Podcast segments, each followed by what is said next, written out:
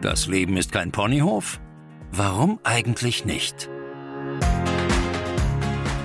Zeit für mehr soziale Gerechtigkeit. Willkommen beim Podcast des SOVD in Niedersachsen. Und hier sind Ihre Moderatorinnen. Hallo und herzlich willkommen zu einer neuen Folge unseres Ponyhofs. Mein Name ist Stefanie Jekel. Ich bin die Pressesprecherin des SOVD in Niedersachsen und freue mich auf diese neue Folge ganz, ganz enorm, weil ich sie natürlich wieder nicht alleine mache. Mir gegenüber sitzt meine liebe Kollegin Katharina Lorenz. Hallo Katharina. Hallo Steffi. Du bist, ich habe es schon gesagt, aber man kann es nicht oft genug wiederholen, unsere Unsere Sozialrechts- und Sozialpolitik-Expertin, du kennst dich aus in allen Fragen ähm, der sozialen Gerechtigkeit und deswegen bist du natürlich ganz genau richtig hier bei uns auf dem Ponyhof. Wir haben heute ein sehr, sehr spannendes Thema mitgebracht, wie ich finde, von dem ich ehrlich gesagt gedacht habe, das gibt es in Deutschland gar nicht mehr. Mhm. Ging dir das auch so? Nee. okay, gut, dann wäre die Folge jetzt auch beendet. Schön. Dann Nein, ich habe mir, also war vielleicht auch eine dumme Frage, weil ich habe es mir natürlich irgendwie so ein bisschen gedacht, mhm. weil du kennst das natürlich aus der Praxis. Genau.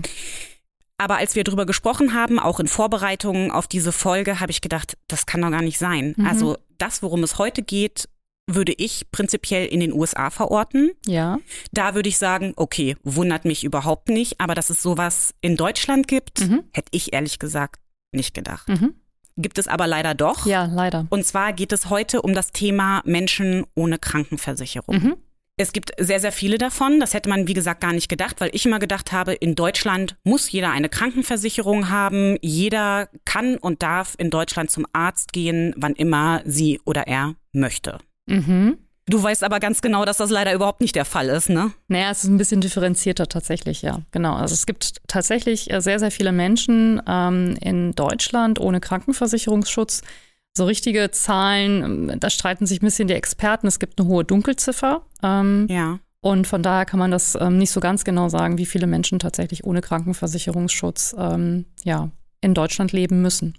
Okay, das heißt natürlich, wenn du diesen Fall mitgebracht hast, über den wir heute ja unter anderem ja. auch sprechen, dass solche Betroffenen auch bei uns in der Beratung auflaufen. Mhm, genau, ne? das tun sie. Also es gibt viele, viele Aspekte dieser Problematik und wir sprechen ja nachher auch noch mit einem spannenden Gast, den mhm. wir uns eingeladen haben heute äh, zu uns auf den Ponyhof. Und da geht's nochmal um so eine ganz andere Sichtweise auf diese Problematik. Mhm. Aber Du kennst es aus der Beratung. Genau, aus der rechtlichen oder von der rechtlichen genau, Seite. Genau, du kennst es von der mhm. rechtlichen Seite und hast uns den Fall von Herrn Gärtner mitgebracht, mhm, wenn ich mich genau. nicht irre. Ne? Ja. Okay, dann erzähl mal, was hat Herr Gärtner, weswegen ist er genau gekommen? Ähm, also der Herr Gärtner kam in die Beratung und ähm, sagt, er hat momentan ein Problem. Er sei nämlich seit einigen Monaten ohne Krankenversicherungsschutz. Und ähm, er hätte jetzt ähm, eine Problematik, die müsste halt ähm, auch ärztlich behandelt werden und sein sogenannter Notlagentarif würde das halt nicht umfassen. Also das heißt, um das mal ganz kurz zusammenzufassen, eigentlich war er privat versichert und als er zu dir in die Beratung kam, stand er praktisch vor dem Nichts. Genau, also er war seit einigen Jahren Rentner, war in der privaten Krankenversicherung und das Problem war aber, dass er seine Beiträge seit circa zwei Jahren nicht mehr zahlen konnte. Das okay. heißt, die Beiträge waren einfach so wahnsinnig hoch, dass er das mit seiner kleinen Rente nicht mehr äh, bedienen konnte. Er hatte dann mittlerweile 20.000 Euro Schulden angehäuft. Mhm, genau. Und die Krankenkasse hatte ihm dann mitgeteilt, er müsste halt diesen Betrag erstmal zahlen, damit er wieder normalen Krankenversicherungsschutz bekommt. Er war also in dem sogenannten ähm, Notlagentarif abgesichert. Okay, dann äh, schlüssel das bitte mal für uns irgendwie auf. Was ist denn dieser Notlagentarif? Weil prinzipiell denke ich, naja, Gut, natürlich ist es nicht schön, wenn ich als privatversicherter Mensch jetzt nicht die Chefarztbehandlung mhm. vielleicht bekomme, aber solange ich versorgt bin, wenn ich ähm, ein Problem habe, mhm. dann ist ja eigentlich alles in Ordnung, oder nicht?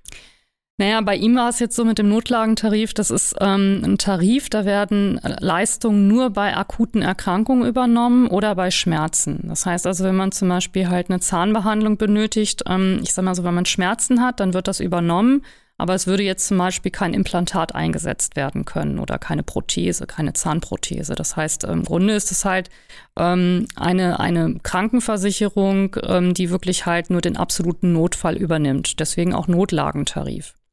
Okay, das heißt, wenn ich das jetzt richtig verstehe, heißt das aber auch, ähm, meine Vorsorgeuntersuchung, die ich zum Beispiel bei der Frauenärztin mhm. oder bei der Hautärztin mache, die fällt weg. Kannst du vergessen. Genau. Auch Physiotherapie, ähm, solche Sachen wie Heilmittel, Hilfsmittel fallen dann tatsächlich raus, ja. Und zum Beispiel auch, also ich bin relativ regelmäßig bei meiner Ärztin, ähm, weil ich, weil ich Schilddrüsentabletten brauche. Das ist ja nichts dramatisch lebensbedrohliches. Genau. Also genau. vielleicht wird es irgendwann mal dramatisch, das weiß ich nicht, hoffe nicht. Aber da bin ich natürlich relativ regelmäßig bei meiner Ärztin irgendwie in Behandlung. Ne? Es wird regelmäßig gecheckt, genau. angepasst und geguckt. Würde das, auch rausfallen. Nein, also bei Erwachsenen fällt das tatsächlich raus. Es gibt ähm, Ausnahmen, wenn man schwanger ist zum Beispiel, natürlich. Ähm, ja. als Schwangere hat man da bestimmte Ausnahmen und bei Kindern gibt es auch Ausnahmen, weil man da natürlich sagt, okay, also Kinder müssen natürlich dann auch die Vorsorgeuntersuchung halt ähm, an denen teilnehmen können. Und da wäre im Notlagentarif würden dann zumindest auch die Vorsorgeuntersuchungen übernommen werden.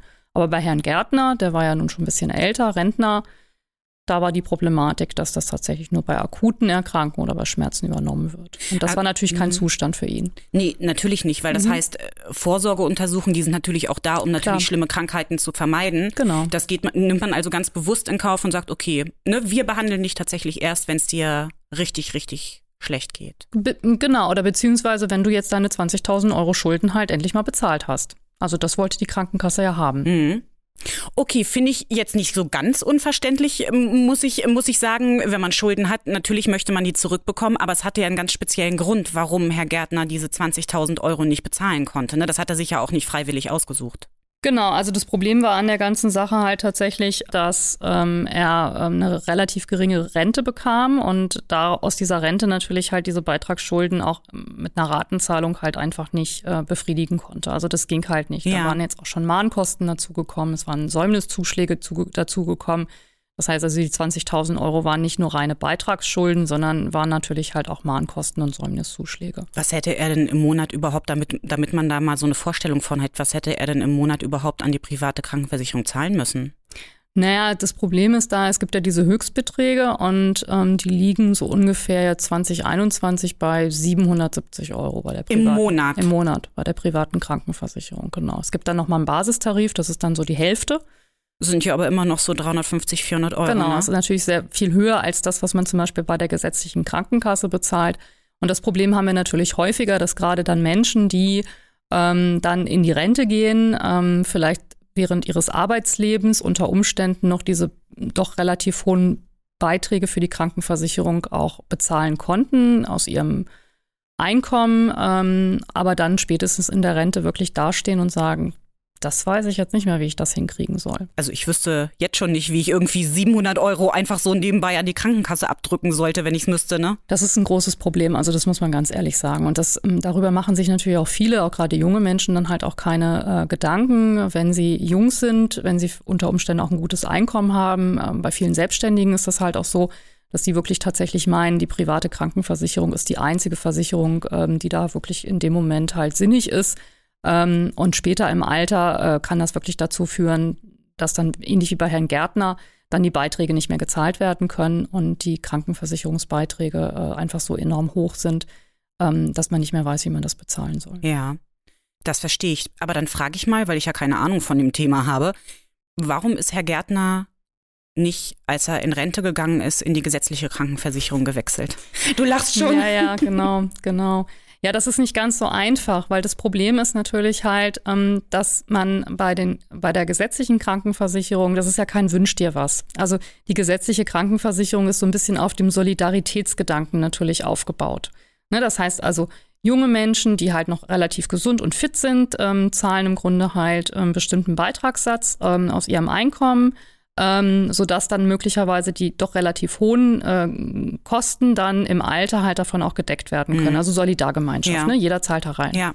Und das Problem ist natürlich, wenn ich jetzt jahrzehntelang unter Umständen gar nicht in diese gesetzliche Krankenversicherung eingezahlt habe, dann sagt natürlich zu Recht die gesetzliche Krankenversicherung, na Moment mal, als es dir gut ging und als du halt relativ gut verdient hast und wir im Grunde auch relativ hohe Beiträge von dir hätten bekommen können, hast du nicht eingezahlt, sondern du hast in die private Krankenversicherung eingezahlt.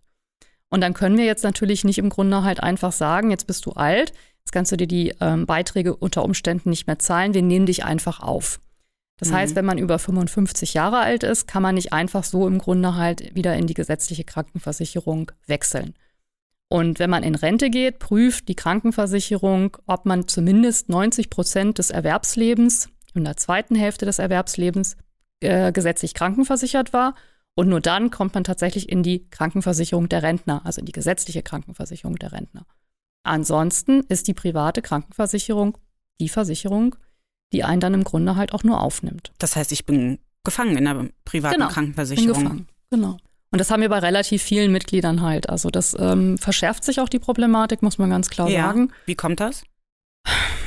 Ja, gute Frage. Also weil sich, glaube ich, manche einfach auch nicht natürlich die Gedanken darüber machen. Ne? Die mhm. privaten Krankenversicherungen ähm, versuchen natürlich halt auch so ein bisschen zu locken. Also gerade junge Menschen, die vielleicht halt auch ein sehr hohes Einkommen, ein gutes Einkommen haben, die haben halt relativ geringe Beiträge, die sind dann teilweise geringer als das, was die gesetzliche Krankenversicherung an Beiträgen dann hat.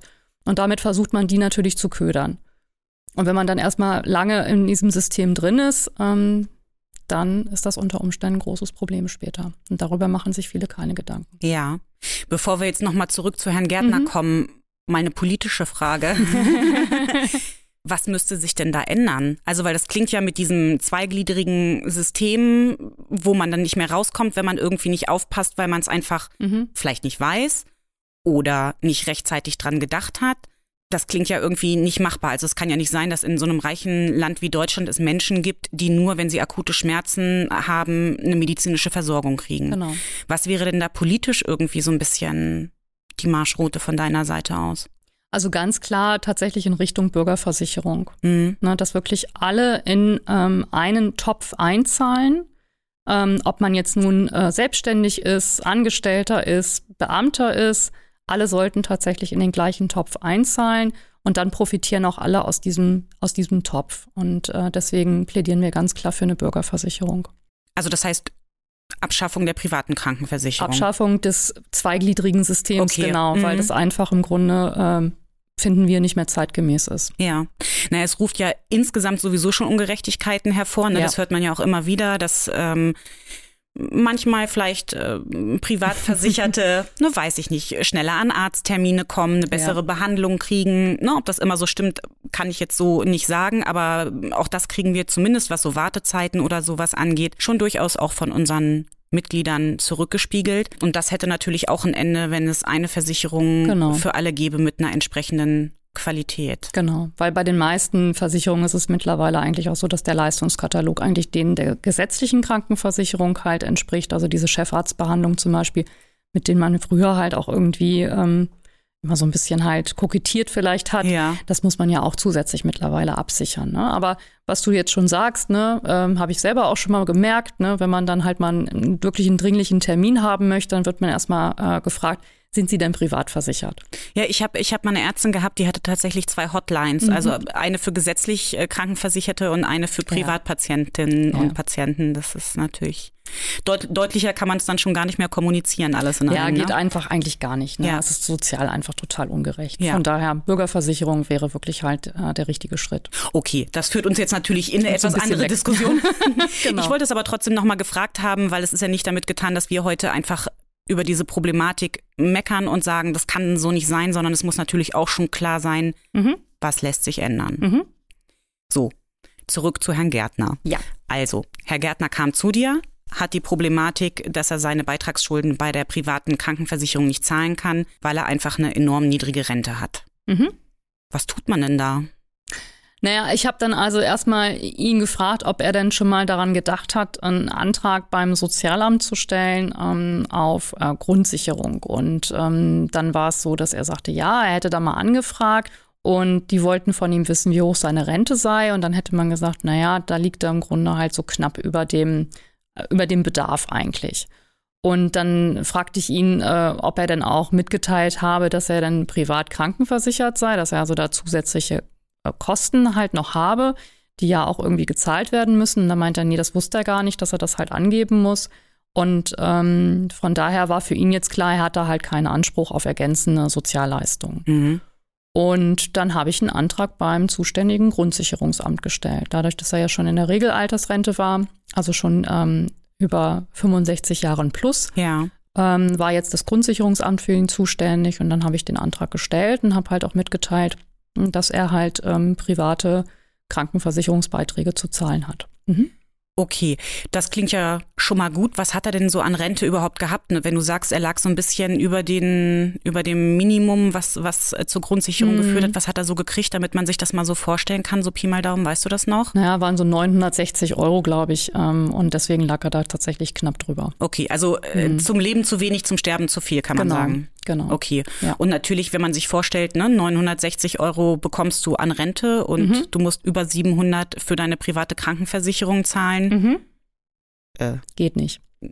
Nee, völlig unmöglich, geht ne? nicht. Ja. Genau. Okay. Also es ist dann auch so bei der privaten Krankenversicherung, wenn tatsächlich in dem Moment Mitglieder der privaten Krankenversicherung hilfebedürftig werden, werden die Beiträge halbiert. Ne? Das heißt also, man würde dann im Grunde halt sagen, wir, ähm, die müssen im Grunde noch den halben Beitrag zahlen und dann hat man halt diesen Anspruch und dann kann man halt beim Grundsicherungsamt Antrag stellen, dass ähm, diese ähm, Kranken- und Pflegeversicherungsbeiträge mit in den Bedarf reingerechnet werden, sodass man dann im Grunde halt daraus ähm, dann die Beiträge auch zahlen kann. Ah, verstehe. Mhm. Also äh, das heißt, mit so einer, also würde er Grundsicherung bekommen, würde die private Krankenversicherung sagen, ah, du bist tatsächlich notleidend, du kannst das eigentlich gar nicht bezahlen, wir wollen nicht mehr 700 Euro oder was auch Genau, immer. das wird dann reduziert. Ne? sondern es wird genau. reduziert und dann sagt das Grundsicherungsamt, okay, du kannst nicht zurück in die gesetzliche Krankenversicherung, das Genau. ist halt gesetzlich ausgeschlossen, aber ne, wir kommen dir entgegen und halbieren den Betrag. Nee, sie übernehmen dann die Beiträge.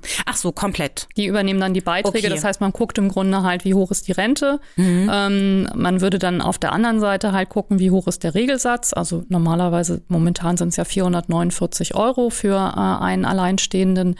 Dann gibt es ja noch die Kosten der Unterkunft, die ja gedeckelt sind. Da würde man dann im Grunde halt gucken, bis zu welcher Grenze man übernimmt. Und dann würde man plus auch nochmal die privaten Kranken- und Pflegeversicherungsbeiträge mit reinrechnen und würde diesen Be Bedarf, diesen Gesamtbedarf dann Ja. im Grunde seinem Einkommen gegenüberstellen. Und ähm, das, was er mit seinem Einkommen nicht decken kann, das würde dann als Grundsicherungsleistung dann gezahlt werden, Okay. sodass er dann in die Lage versetzt wird, halt auch wieder seinen Beitrag zu zahlen an die private Kranken- und Pflegeversicherung. Und was ist mit seinen vielen tausend Euro Genau, Schulden? das war das Problem, weil das Problem an der ganzen Sache ist natürlich, solange diese Beitragsschulden halt nicht ähm, zurückbezahlt worden sind, solange kommt er eigentlich gar nicht in den normalen Das Tarif hattest du nämlich zurück. gesagt, genau. Genau, weil er bleibt so lange im Grunde eigentlich in diesem Notlagentarif, bis er halt die Beitragsschulden halt getilgt hat. Und das war hier natürlich schwierig. Also vorher konnte er überhaupt gar keine Ratenzahlung halt ähm, mit der privaten Pflege äh, Krankenversicherung halt vereinbaren, weil das überhaupt, weil er überhaupt gar kein Geld zur Ja. Verfügung hat. Das Ja, ja. ging gar nicht. Und dann hatten wir, ähm, oder hatte er sich, weil das Problem ist, mit der privaten Krankenversicherung dürfen wir uns ja nicht auseinandersetzen. Mhm. Das ist ja nur bei der gesetzlichen Krankenversicherung der Fall. Hatte er dann aber im Grunde seinen Versicherungsvertreter mal an, angeschrieben, ist da mal hingegangen, hat mal nachgehakt, was kann man denn jetzt für ihn machen? Hatte auch gesagt, er hat jetzt die Möglichkeit, im Grunde Grundsicherungsleistung zu beantragen. Ähm, ich hatte ihm dann halt auch noch mal so ein paar Sätze dazu halt ähm, geschrieben. Das hat er dann auch vorgelegt. Und dann konnte er sich im Grunde zumindest halt auf ähm, die Regelung einigen, dass man gesagt hat, okay, also wir sehen jetzt hier im Grunde Land in Sicht, ähm, dass zumindest jetzt die laufenden Beiträge dann halt auch irgendwie übernommen werden können. Und dann hat man eine Regelung intern gefunden. Das ist aber natürlich auch nicht normal. Also das muss man halt natürlich immer dann individuell auch nochmal abklären. Ja. Aber da war die private Krankenversicherung zumindest so weit entgegenkommt, weil die natürlich auch gesehen haben, naja, also letztendlich, die Schulden werden immer höher. Er wird die Wovon niemals, soll bezahlen? Er wird es niemals bezahlen können. Das heißt, die waren natürlich auch froh, dass es halt zumindest hier irgendwie eine rechtliche Lösung gab. Und da sind sie ihm dann schon entgegengekommen. Also Mhm. von da haben wir das Ding dann halt vom Eis gekriegt und da waren Aber wir dann an- alle recht froh. Das glaube ich sofort. Aber Anspruch hat man darauf nicht, ne? Dass ja, man muss das, man muss das mit der privaten äh, Krankenversicherung tatsächlich dann nochmal individuell abregeln. Mhm. Ne? Das ist, äh, das ist klar. Also das, das bleibt nicht aus. Das heißt, die Gespräche muss man dann auch führen. Und das kann natürlich nicht jeder. Also das Mhm. muss man auch sagen. Der Herr Gärtner war da zumindest auch, wie gesagt, der war ja lange selbstständig halt auch gewesen. Der war schon pfiffig, der, der konnte das auch, ähm, aber das kann natürlich auch nicht jeder. Hm.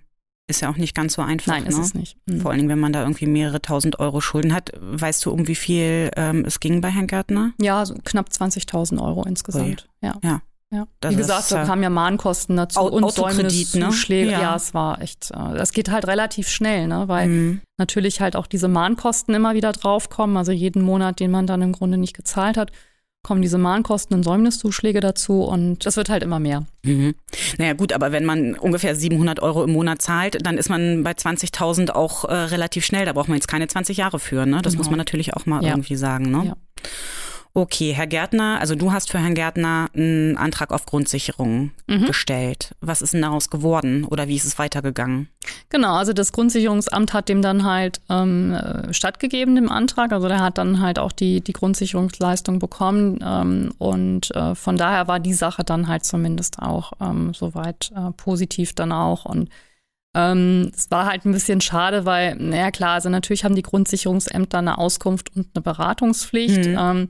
Das war jetzt hier ein bisschen blöd, weil er natürlich auch nicht so explizit darauf hingewiesen hat, dass er halt in der privaten Kranken- und Pflegeversicherung Also ist. du ne? meinst von Anfang an, ne? Also ja, als man er, hätte, man er hätte eigentlich ist, im ne? Grunde ja viel früher halt eigentlich da auch im Grunde eine Lösung finden können. Und der war ja schon auf dem richtigen Weg eigentlich. Ne, er wusste schon, okay, das könnte ja sein, dass hier das Grundsicherungsamt für mich Mhm. zuständig ist.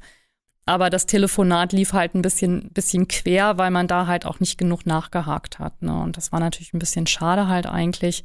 Ähm, weil das war dann so eine pauschale Aussage und er hat sich da relativ schnell halt auch ins Boxhorn jagen lassen. Ne? Naja gut, wobei man sagen muss, weißt du, wenn mir jemand am Telefon sagt, nee, sorry, aber mit Klar. dem, was Sie da monatlich bekommen, liegen Sie Mhm. leider über dem Satz, weiß ich nicht, ob ich Mhm. dann noch irgendwie fünfmal nachfragen würde und nachhaken würde, ob das auch tatsächlich Mhm. tatsächlich so ist und ob man da nicht noch irgendwas machen könnte Ja, oder ja. so.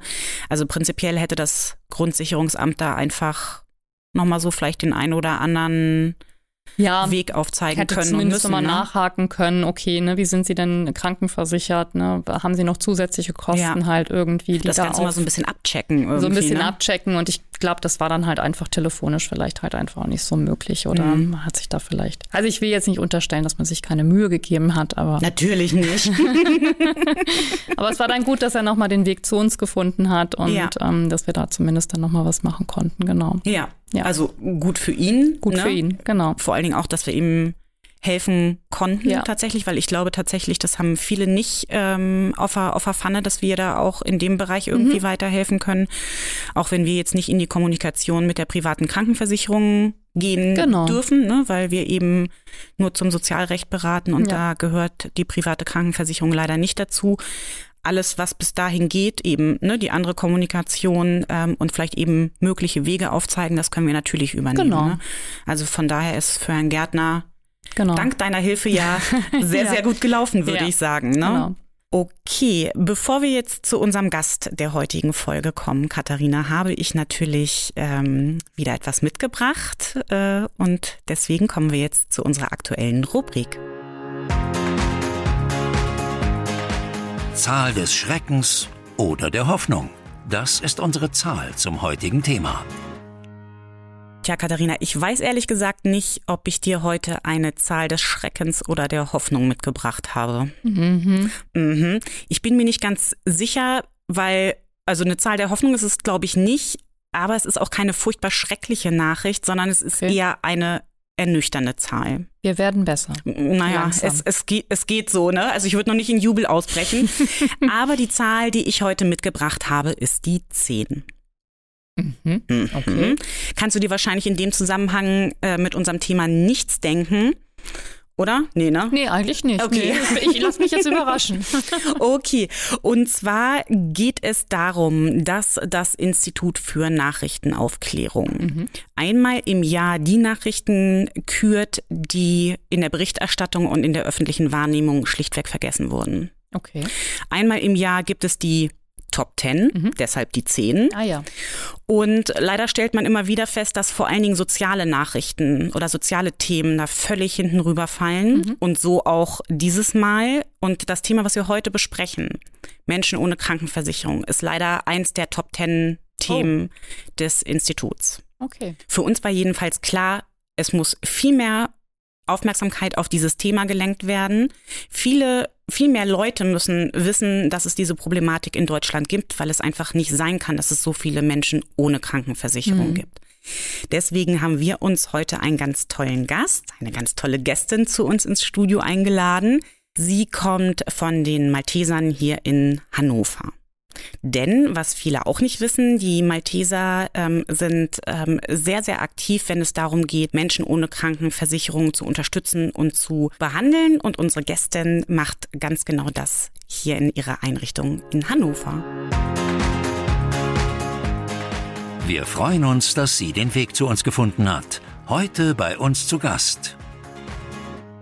Frau Dr. Renate Gräfin von Keller von den Maltesern hier in Hannover. Hallo, guten Tag. Hallo. Hallo, guten Tag. Ich freue mich, heute hier sein zu dürfen und ich denke, ich kann Ihnen einige interessante Informationen zu der Arbeit der Malteser hier in Hannover geben. Also da sind wir uns, glaube ich, Sicher. Denke ne? ich auch, ja.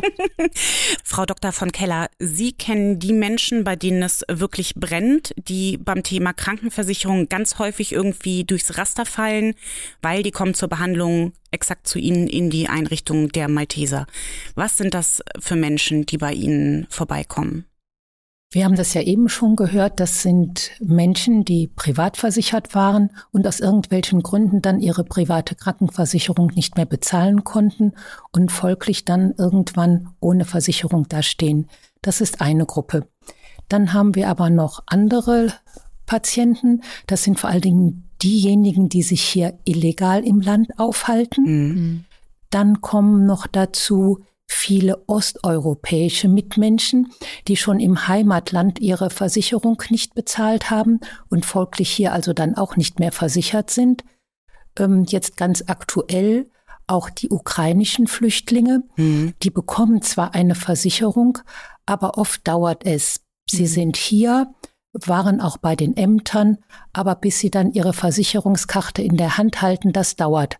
Und wenn dann zwischenzeitlich irgendetwas erforderlich ist, sei es eine Behandlung oder Medikamente, dann kommen sie auch zu uns. Ja.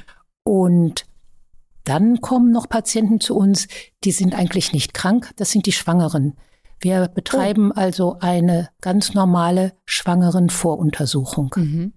Okay, also das heißt, Sie betreuen auch Schwangere, die keine Krankenversicherung haben zum Zeitpunkt ihrer Schwangerschaft. Ganz genau. Mhm. Okay. Okay. Wie, wie kann das sein, Katharina? Du hattest doch gesagt, Schwangere bekommen ja, da irgendwie. Das Problem ist tatsächlich, das sind die, die nicht im Notlagentarif sind, ne? Also das heißt, die haben dann gar nichts. Die haben dann gar nichts. Das gibt's halt auch. Also es gibt halt auch Menschen, die sind noch nicht mal im Notlagentarif. Weil das war bei unserem Fall war es ja so, dass der äh, im Notlagentarif war. Ja. Aber es kann halt sein, dass ähm, auch gerade jetzt ähm, zum Beispiel ja die osteuropäischen, ähm, also aus Osteuropa hat man das ja auch häufig so, dass die tatsächlich gar keine Krankenversicherung haben und dann auch nicht in den Notlagentarif kommen können.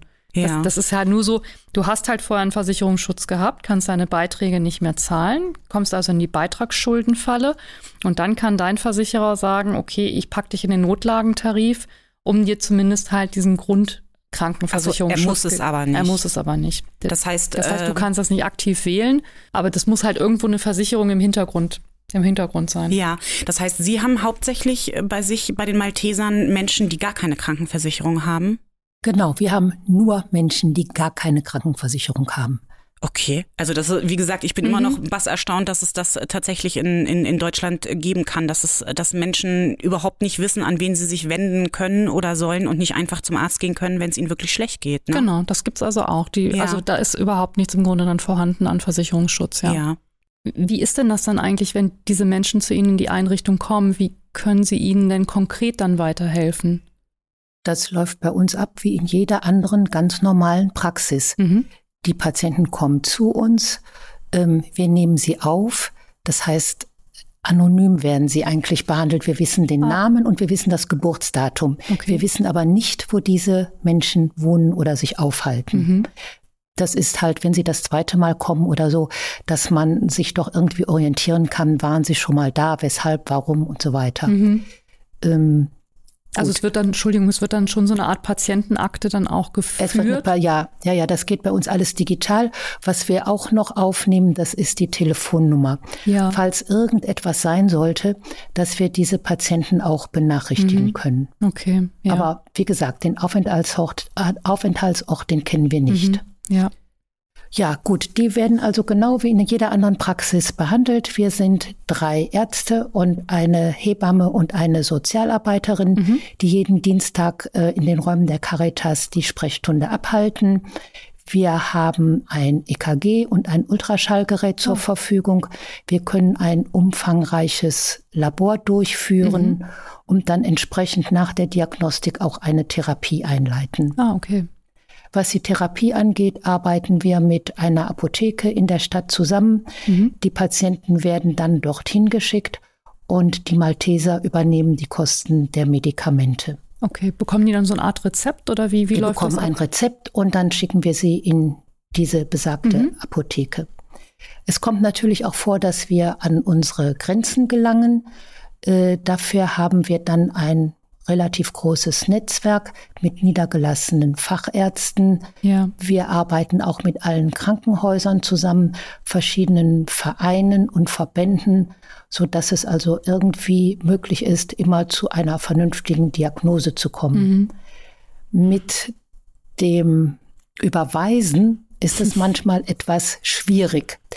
Wir gehen ans Telefon, machen Termine aus und dann entsprechend der Mentalität mancher Mitbürger hier mhm. nehmen sie diese Termine einfach nicht wahr. Und oh. das erzeugt mhm. natürlich auch gegebenenfalls Unmut mhm. bei den anderen Fachärzten, mhm. die nicht so mit dieser Mentalität vertraut sind. Mhm. Ja, okay. Ja, ähm, wenn Sie sagen, eigentlich ist es bei Ihnen wie in jeder normalen anderen Arztpraxis, also Hausarztpraxis äh, wahrscheinlich auch. Das heißt, die Probleme, mit denen die Betroffenen kommen, sind wahrscheinlich, sind wahrscheinlich eine Bandbreite, oder? Ja, das ist genau wie in der Praxis auch. Es sind Blutdruckprobleme, es sind orthopädische Probleme, Rückenschmerzen, es sind Hautprobleme. Einfach die ganze Bandbreite ist da. Ja. Was sind, was sind so typische ähm, Sachen, die bei Ihnen so am häufigsten irgendwie vorkommen, wo die Leute sagen, okay, jetzt muss ich mich irgendwie mal kümmern und da ich nicht zum Arzt gehen kann, gehe ich zu den Maltesern? Am häufigsten sind Rückenschmerzen, wenn man sich nicht mehr bewegen kann. Wie, wie bei uns allen ja. irgendwie, ne? Wie erleben Sie denn die Menschen, die zu Ihnen in die Einrichtung kommen? Zugewandt, höflich, nett, sauber, ordentlich, ja. kooperativ. Gibt es da auch ein gewisses Maß an Verzweiflung? Also ich frage einfach nur, weil ich mir das für mich persönlich so schwer vorstellen kann, wenn ich in einer medizinischen Notlage bin, also mir geht's mhm. gesundheitlich nicht gut und ich habe einfach keine andere Möglichkeit, wie jeder andere Bürger in Deutschland äh, zum Hausarzt zu gehen und muss dann zu einer äh, speziellen Einrichtung gehen. Steckt da auch manchmal irgendwie ein bisschen Verzweiflung dahinter?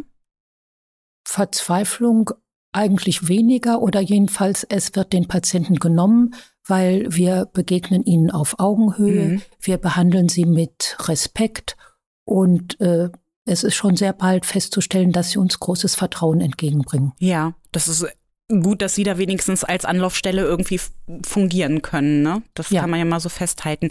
Sie hatten das schon so ein bisschen angedeutet. Also wenn jemand irgendwie zu Ihnen kommt und wirklich massive gesundheitliche Probleme hat, ähm, und Sie stellen fest, ähm, derjenige bräuchte jetzt aus Ihrer Sicht irgendwie eine Operation oder irgendwie sowas. Wie wird das weitergeleitet und vor allen Dingen, wer, wer bezahlt das denn, wenn, wenn, die, wenn die Patientinnen und Patienten keine, keine Krankenversicherung haben?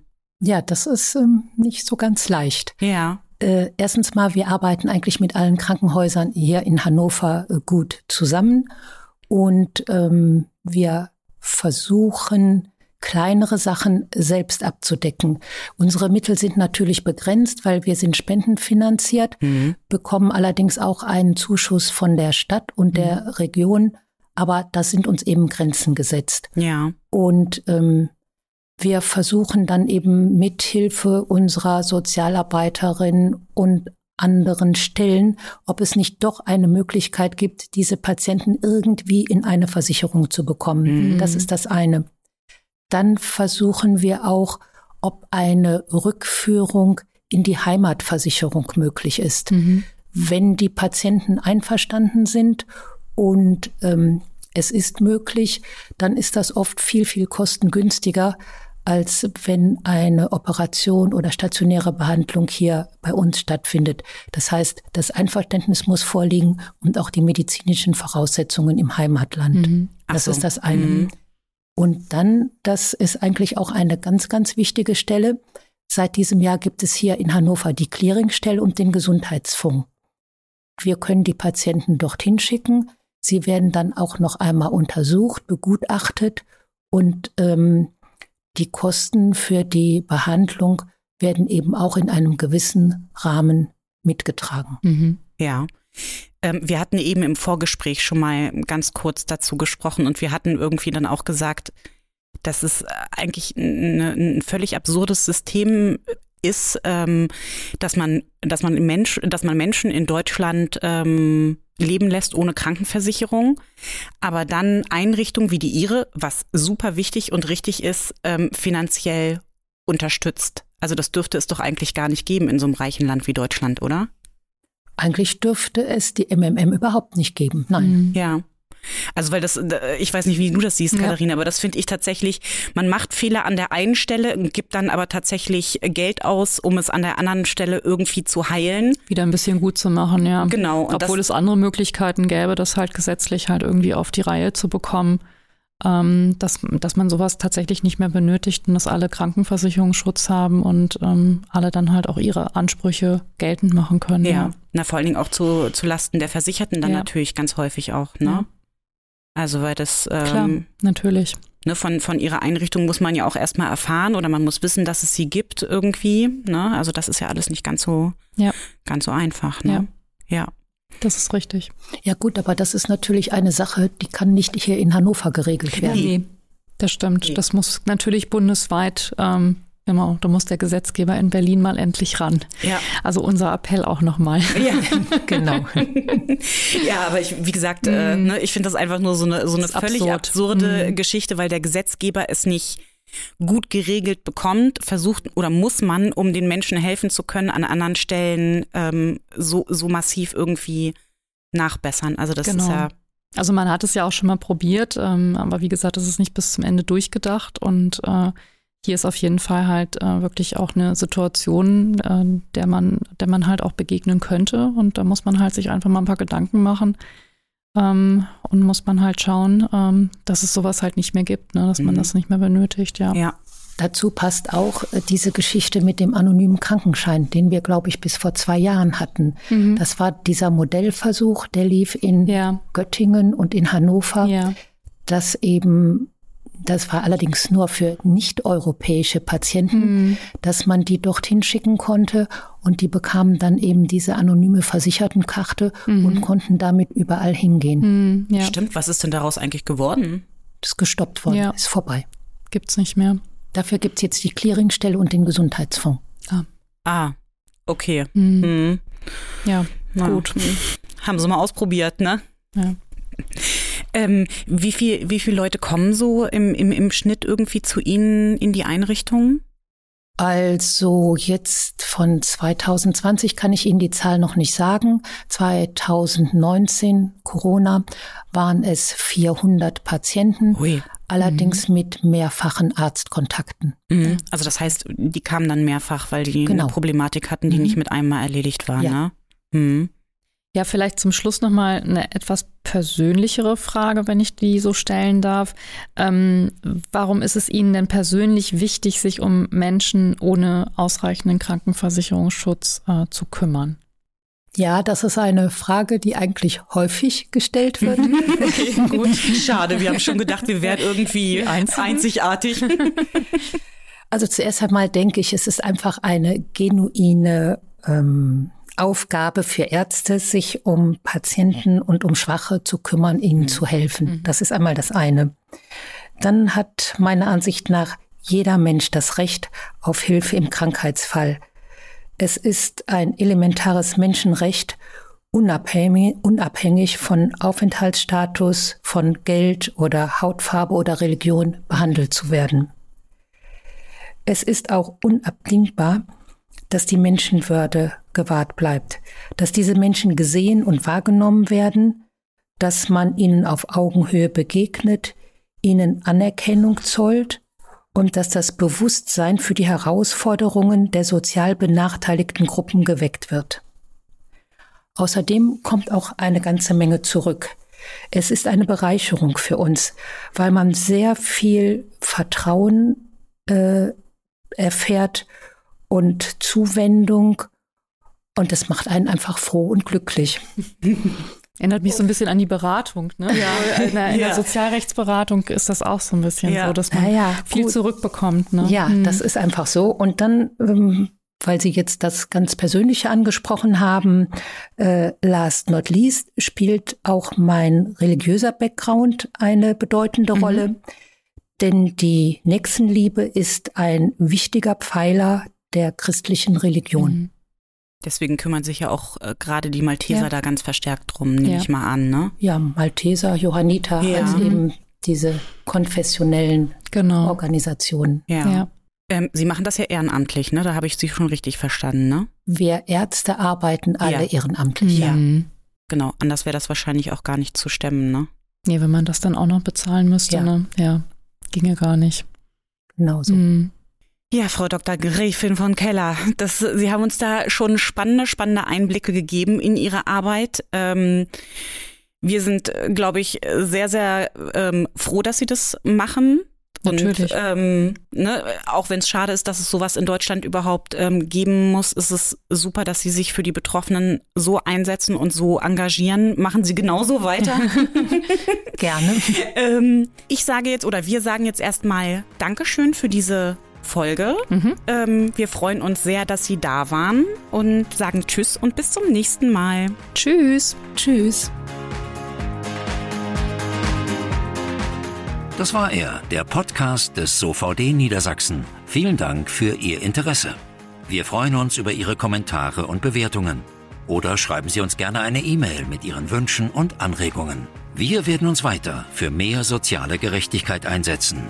Seien Sie dabei.